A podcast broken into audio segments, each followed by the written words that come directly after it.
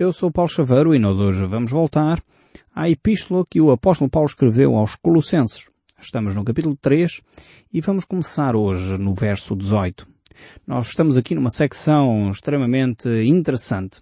Uma das secções que eu mais gosto. Vocês sabem que uh, gosto muito de falar sobre vida familiar. A vida familiar é extremamente importante. É fundamental para o nosso bem-estar, podermos ter um lar onde nós regressamos e nos sentimos acolhidos. Onde nós chegamos a casa e nos sentimos amados. Então esse é um tema para mim extremamente interessante. Eu gosto imenso de ver os princípios que a Bíblia tem para nos ensinar sobre este tema. Então, se não se importam, vamos voltar aqui ao verso 18 e vamos ver aquilo que a Bíblia fala acerca das responsabilidades do marido, da esposa, dos filhos, como é que nós nos devemos relacionar para termos uma vida em sociedade bem mais agradável. Diz assim a palavra de Deus. Esposas, sede submissas aos próprios maridos como convém no Senhor. Maridos, amai as vossas esposas e não as tratais com amargura. Ah, espero que as senhoras não desliguem já o rádio ao ouvirem esposas ser submissas. Eu creio que é necessário primeiro explicar o que é que esta submissão significa. Creio que, em primeiro lugar, muitas vezes temos entendido mal esta ideia de submissão. E talvez até os nossos próprios maridos, aproveitando para ouvir o programa de rádio, estão a dar assim com o cotovelo na esposa. Estás a ver? A Bíblia diz para ser submissa. Mas é necessário mais uma vez entender isto. Ser submissa não significa que a mulher perdeu a sua personalidade. Ser submissa não significa que a mulher agora já não tem opinião. Ser submissa uh, não significa que o marido vai fazer tudo o que bem entende. Não é isto que a palavra de Deus está a dizer. Ser submissa também não significa que a mulher vai pecar por causa de um capricho do seu marido. Não, de forma alguma. Uh, ser submissa também não significa que a mulher é espancada a belo prazer do marido e não faz nada. Não, de forma alguma. Não é nada disto que a Bíblia está a dizer. Que a submissão tem a ver com um conceito de respeito para com o marido. Uh, alguns autores hoje em dia têm definido algo extremamente interessante. Têm começado a, a, pensar e a meditar um pouco sobre aquilo que é vital para um homem e aquilo que é vital para uma mulher. É vital para todo o ser humano em geral ser amado. Isto é uma das coisas básicas para nós nos sentirmos bem. Quando nós uh, não nos sentimos amados, então ficamos uh, angustiados, perdemos o rumo da vida. Mas para as mulheres este aspecto é bem mais uh, vincado do que para os homens. Por isso o texto bíblico nos diz Maridos, amai as vossas esposas. E não diz esposas, amai os vossos maridos. É curioso ver aqui esta diferença. Parece uma diferença ligeira, mas é uma diferença importantíssima. Porque os maridos, aquilo que é fundamental para o homem é o sentido de respeito. O sentido de que são pessoas importantes, fazem parte, são necessários. Esta tem a ver com características do homem. E homens e mulheres uh, são diferentes. Nós já constatamos isso pelo aspecto físico, mas às vezes pensamos nós que as diferenças não são assim tão significativas, mas são. Em termos emocionais, homens e mulheres são bastante diferentes. Em termos uh, psicológicos, homens e mulheres são diferentes. Em termos físicos, os homens e as mulheres são diferentes. Os homens, de uma forma geral, têm mais massa muscular do que as mulheres. Isto é óbvio. Mas isto tem a ver com as características físicas. Para nós, isto é muito óbvio. Às vezes o que se torna complicado é quando nós falamos acerca dos aspectos emocionais, dos aspectos psicológicos. Nós achamos que homens e mulheres deveriam ser iguais, mas não são efetivamente. E nós devemos respeitar estas diferenças. Agora, os homens e as mulheres devem ser iguais, aí sim, na sua dignidade, na sua forma de se tratar. A mulher não é inferior ao homem, nem o homem é superior à mulher, nem o homem é inferior à mulher. Isto são ideias realmente que foram inundando a nossa sociedade, mas não estão corretas, nem têm nada a ver com as escrituras. Quando aqui a Bíblia fala que as mulheres devem ser submissas ao seu marido, não está a dizer que ela é inferior, de forma alguma está a dizer que a mulher deve respeitar o seu marido. Isto tem a ver com esse sentimento que é vital para o homem de se sentir respeitado. Quando uma mulher respeita o seu marido, o honra por aquilo que ele é, de facto tem esta atitude de ouvir e depois de facto de poder uh, verificar se aquilo se conforma ou não com a sua opinião também.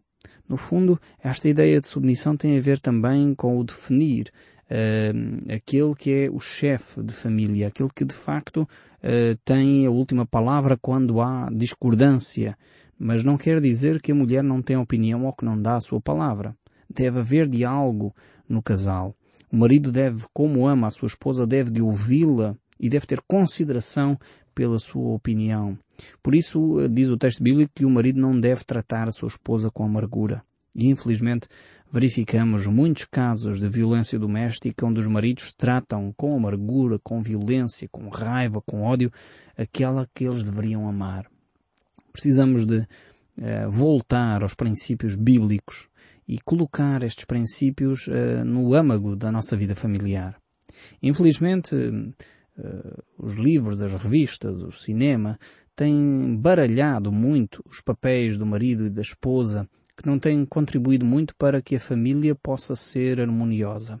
Hoje, cada vez mais, há dificuldades em a mulher saber qual é o seu papel no casamento, o marido tem mais dificuldades em saber qual é o seu papel uh, na vida familiar. Durante milhares de anos estava isto muito bem definido. Até o maio de 68. Uh, eh, durante muitos anos, milhares de anos, o homem sabia que a sua responsabilidade era providenciar alimento para a família. Mesmo já na idade da pedra, o homem saía para caçar porque a sua grande responsabilidade era providenciar alimento para a família. E a mulher, a sua grande responsabilidade era de facto cuidar da casa, da vida do lar, uh, manter as coisas para que a família pudesse uh, viver harmoniosa e que o marido pudesse assim também estar mais disponível para providenciar o devido alimento e a segurança, a proteção à família. Com o maio de 68 as coisas vieram se transformar muito. A mulher começou a sair para caçar também e o marido começou a perder eh, referências. O que é que eu ando aqui a fazer afinal de contas? E nesta, nesta dificuldade de ajuste, eh, os casais começaram a perder eh, a visão do que era o seu papel na família. E por isso começaram a surgir tensões. Foram milhares de anos uh, de história que nós vivemos de uma determinada maneira e de repente as coisas começaram-se a mudar. É necessário agora fazer um reajuste à nova realidade que temos pela frente, em que marido e mulher trabalham fora, em que ambos têm responsabilidades profissionais muito sérias. Precisamos, sem dúvida, uh, tratar dessas desigualdades que acontecem, em que homens e mulheres trabalham no mesmo local, têm a mesma responsabilidade e infelizmente ainda hoje algumas empresas pagam menos às mulheres do que aos homens. Isto é uma desigualdade que deve ser combatida. Mas, ao mesmo tempo, é, é esta atitude das mulheres trabalharem fora, dos homens trabalharem fora, não terem tempo para poderem cuidar do lar, precisa agora de ser reequacionada provavelmente o marido precisa de ajudar em algumas tarefas do lar, coisas do género que têm que ser repensadas para que a família possa encontrar agora então de novo o seu espaço para crescer de uma forma harmoniosa. Mas eu creio que este princípio que as escrituras aqui revela continua válido ainda hoje. Mesmo o marido trabalhando fora ou ficando em casa, em alguns casos já, eh, e a esposa trabalhando fora ou ficando em casa.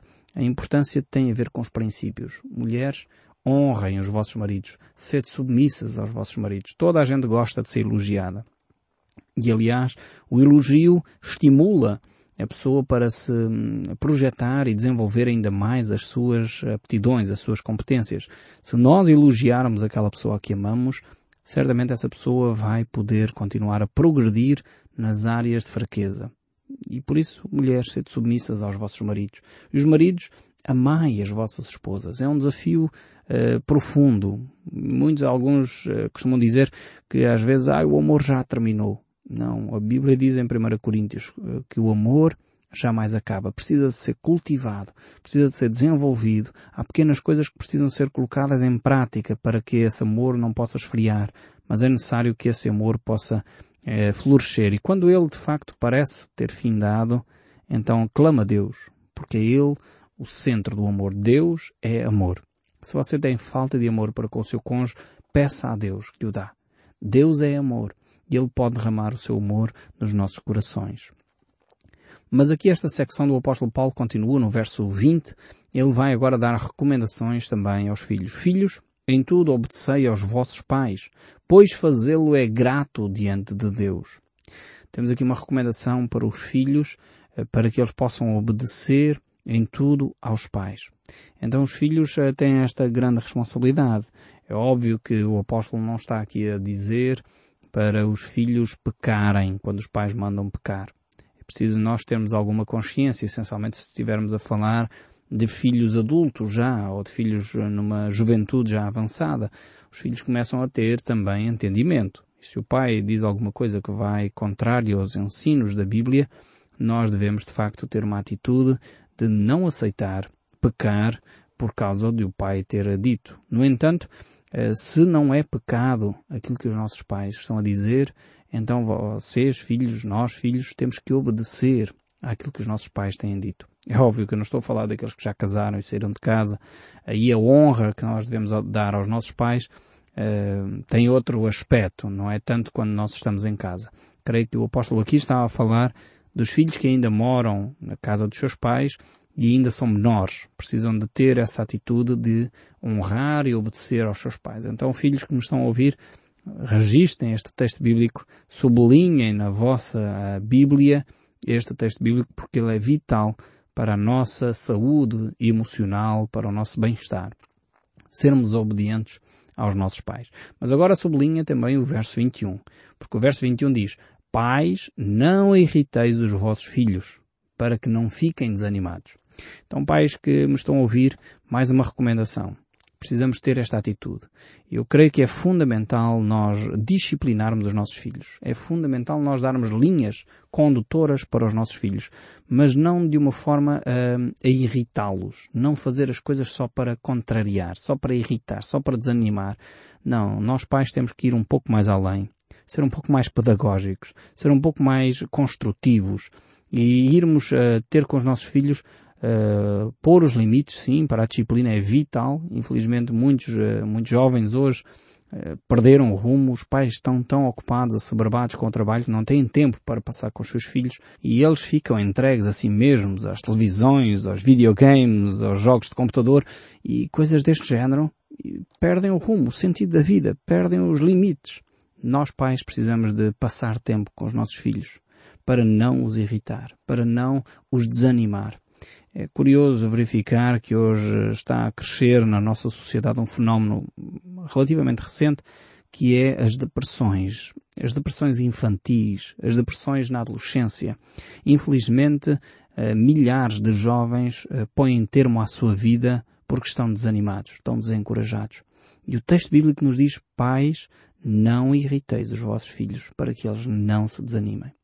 Então é uma grande responsabilidade. Vocês sabem como eu tenho compartilhado esse peso convosco, este peso da educação. Para mim, os filhos são de facto algo precioso que nós devemos cuidar com, com todo o nosso carinho, com todo o nosso conhecimento, com tudo aquilo que nós temos e somos. E realmente precisamos de cuidar dessas, desses meninos, dessas crianças, levá-las a crescer, a ser adultos maduros, equilibrados, saudáveis emocionalmente porque a nossa sociedade precisa de pessoas equilibradas, pessoas saudáveis. E realmente verificamos que há, há muito poucos pais que têm tempo para acompanhar os seus filhos. Precisamos tomar uma atitude severa. Os nossos filhos não precisam de mais coisas, de mais bens materiais, ainda que eles os peçam. Os nossos filhos precisam do nosso tempo. Dediquemos tempo a eles para que eles possam efetivamente crescer de uma forma saudável. Lembro-me de um livro que tenho estado a ler e a certa altura um pai foi pescar com seu filho eh, e o seu filho escreveu no seu diário este foi o dia mais importante da minha vida. Conversei de vários assuntos importantes para mim com o meu pai. Enquanto que o seu pai escreveu no seu diário e quando morreu, alguém leu o seu diário e descobriu que o pai disse, este foi um dia perdido. Passei o dia a pescar com meu filho. Às vezes esta é a atitude que nós temos quando pensamos que estar sentados com os nossos filhos na pesca, num jogo que fomos ver, num passeio que fizemos ao jardim, pensamos que é perda de tempo. Mas isso é o investimento mais importante que nós podemos fazer na vida daqueles que nós amamos. É dar o nosso tempo. Mas o texto bíblico prossegue e agora o apóstolo vai dar algumas recomendações para uh, a área profissional.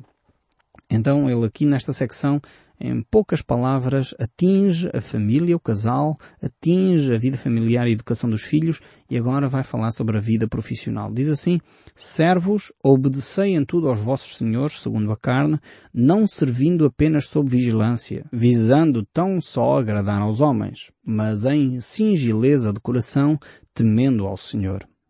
Aqui temos então uma ordem divina para nos dar orientações sobre como nós devemos viver na nossa profissão. Então aqui é um aspecto interessantíssimo. Eu creio que qualquer patrão, qualquer chefe de secção teria gosto em ter um empregado assim. Um empregado que não trabalha só quando está a ser visto, quando está a ser controlado, mas um trabalho, um trabalhador que sabe qual é a sua responsabilidade e que trabalha afincadamente, mesmo quando o patrão não está a ver. Precisamos de facto de homens e mulheres que são comprometidas com Deus de forma a perceber que o seu trabalho é para Deus. Por isso o texto bíblico no verso 23 diz, tudo quanto fizerdes fazei de todo o coração como para o Senhor e não para os homens. Não devemos só fazer quando os outros, quando o nosso patrão, quando o nosso chefe está a ver. Eu creio que quando nós agimos desta maneira, temos sempre a cabeça erguida. Somos pessoas responsáveis, cumprimos o nosso dever e que não temos vergonha, quando o patrão está a ver, ficar sentados se não temos trabalho. Porque já realizamos a nossa tarefa. Já realizamos o nosso compromisso. Então temos que ser pessoas coerentes. Para mim, pessoalmente, fico eh, triste quando vejo um empregado que está ali a parecer que trabalha muito quando o patrão está a ver e quando o patrão vira costas ou o chefe vira costas, a pessoa encosta-se logo, vai beber um cafezinho, não tem uma atitude de compromisso, não percebeu que ele serve a Deus.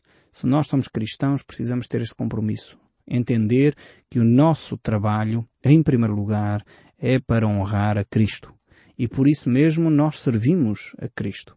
Então quando nós entendemos que o nosso trabalho é o nosso campo missionário, o nosso trabalho, a nossa profissão é o nosso serviço a Deus, nós aí assumimos uma outra postura uh, na nossa profissão é através da nossa profissão, daquilo que nós fazemos, que o nome de Deus está a ser honrado também.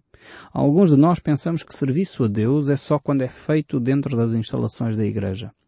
Eu creio que esse é um erro teológico profundo. O nosso serviço a Deus é em tudo aquilo que nós fazemos. Aliás, nós já vimos estes textos para trás. Em tudo aquilo que nós fazemos, fazemos-lo para a glória de Deus. Seja por palavras, seja por ações. Devemos fazê-lo para a glória de Deus. Então a nossa profissão é o nosso ministério. E quando nós trabalhamos na nossa profissão, seja num empregado de escritório, um empregado de limpezas, um trabalhador numa fábrica, seja aquilo que nós estivermos a fazer, é um trabalho que nós fazemos para honrar a Deus. E por isso devemos ser os melhores trabalhadores que alguma empresa pode ter.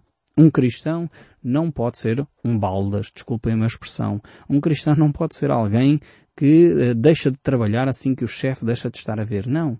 O cristão é o empregado mais exemplar que alguma empresa pode ter, porque ele está a fazê-lo para agradar a Deus em primeiro lugar e só depois para agradar ao patrão.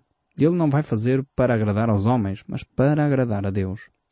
O verso 25 ainda diz, pois aquele que faz injustiça receberá em troco a injustiça feita e nisto não há acessão de pessoas. Não pensem que Deus não está atento a esta situação. O capítulo 4 começa a dizer, Senhores, tratai os servos com justiça e com equidade, certos de que também vós tendes Senhor no céu. Que agora a recomendação é para os patrões, para as entidades patronais. Devem tratar os seus empregados com justiça, pagar os salários que são justos. Os horários que eles devem ter devem ser para ser cumpridos. Os patrões deveriam ser os primeiros a se preocupar com os direitos dos seus empregados, para que os seus empregados possam estar satisfeitos e dessa forma produzirmos mais é fundamental uh, que os patrões também cuidem dos seus empregados. A produtividade do nosso país é conhecida que é baixa, mas eu creio que passa por uma parceria entre o empregado e o patrão, de forma que ambos busquem o mesmo objetivo e dessa forma, honrando a Deus, podem então desenvolver a sua empresa. Eu creio que isto seria vital se as nossas empresas tivessem esta perspectiva uh, de serviço à comunidade quando estão envolvidas uh, na sua profissão. O verso 2 ainda prossegue, perseverai na oração, vigiando com ações de graças. Isto é um desafio constante nas Escrituras. A perseverança à oração é vital para que Deus nos responda, é vital para a nossa saúde espiritual, é vital para que recebamos da parte de Deus. Batei, diz o texto bíblico, e abrir-se-vos-á. Buscai e achareis. O Senhor nos desafia a termos esta atitude de uh, procurar insistentemente perseverar na oração. O verso 3 prossegue: Suplicai ao mesmo tempo também por nós, para que Deus nos abra a porta à palavra, a fim de falarmos o mistério de Cristo, pelo qual também estou algemado, para que eu o manifeste como deve fazer. Vemos que o apóstolo Paulo, apesar de estar preso, a sua preocupação principal ainda era os outros. Apesar do seu sofrimento, a sua principal preocupação era os outros. Eu espero que nós possamos aprender com ele estes aspectos, de procurar o bem-estar dos outros mesmo quando nós estamos a sofrer. Depois o verso 5 diz, portai-vos com sabedoria para com os que são de fora. Aproveitai as oportunidades. A vossa palavra seja sempre agradável, temperada com sal, para saberdes como deveis responder a cada um. Aqui está um segredo vital, este verso 6 nós devemos ter a palavra temperada com sal, ou seja, devemos ter palavras certas no momento certo, ter o discernimento quando é que devemos falar e quando devemos ficar calados, quando devemos dizer e quando não devemos dizer. E Paulo agora termina, e eu vou terminar aqui, vendo então as saudações finais. Diz, quanto à minha situação, Tíquico, irmão amado e fiel ministro, e conservo no Senhor, de tudo vos informará eu vos envio como expresso propósito de vos dar a conhecer da minha situação e de alentar os vossos corações. Vemos aqui como ele estava preocupado com aqueles cristãos em Colossos e queria então enviar pessoas para darem informação. E depois diz, em sua companhia vos envio Onésimo, o fiel e amado irmão, que é do vosso meio. Ele vos fará saber de tudo o que por aqui ocorreu. E depois Paulo termina esta carta dando então as saudações finais, que nós não vamos ler, poderão ler então em casa o restante desta carta. Eu espero sinceramente que nós tiramos delas as lições básicas para a nossa vida. Vida familiar, como cuidar dos nossos filhos, a nossa vida profissional quando somos empregados ou quando somos patrões, e a nossa vida espiritual. Busquemos a Deus em todo o tempo, perseverando na oração tendo palavras temperadas nas nossas relações sociais. Que Deus nos abençoe e coloquemos em prática aquilo que retiramos destes textos bíblicos. Que o som deste livro continue a falar consigo, mesmo depois de desligar o seu rádio. Que Deus o abençoe ricamente.